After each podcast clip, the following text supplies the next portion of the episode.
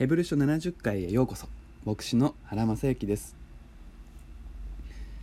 ヘブル書の最初のテーマになっているのは巫女です。巫女とは神の子イエス様のことです。この方がどれだけ素晴らしい方なのかをヘブル書の著者は最初にいくつかの言葉で描いていきます。最初に出てくるのは万物の相続者という表現です。言い換えれば全てのものの正当な持ち主だということです。私の持っているもの私という存在私の命全ての究極的な持ち主は御子イエス様であるということです。私たちがこの人生を走り終えて残すものはイエス様のものになるということです。今私たちの周りにあるこの世界はイエス様のものになるということです。このことを受け入れる時私たちの生き方はどう変わるでしょうか。イエス様との関係が悪ければ相続財産を減らそうとするかもしれません。相続財産をダメにしてしまおうと思うかもしれません。イエス様との関係が良ければ少しでもイエス様のために良いものを残そう良い形で残そうとするでしょう。逆に考えてみますとイエス様が万物の相続者となってくださるということは私たちはイエス様のために生きることができるということです。誰かのために生きられるというのは幸せなことです。自分のためだけに生きることは虚しいのです。自分のためだけに生きるなら人生は長すぎる。誰かのために生きることができるなら人生は充実してあっという間に過ぎ去る。人生とはそういうものです。相続人がいないあるいは見ず知らずの人に相続されてしまうというのは何とも悲しいことなのです。私たちは誰かに覚えてもらいたいし誰かのために生きたいのです。神様が私たちのことを覚えていてくれて私たちの生き様をご自分のために生きてくれて嬉しいと受け取ってくださる。それは考えてみると大きな恵みなのです。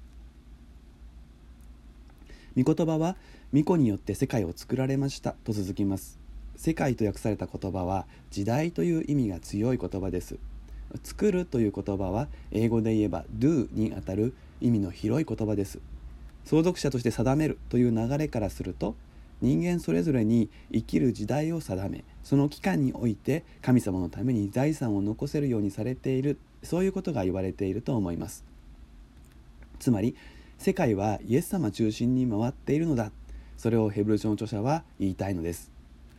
このことを知っているかいないかに関係なく世界はイエス様中心に回っています。それは巫女が神の栄光の輝きまた神の本質の完全な現れだからです。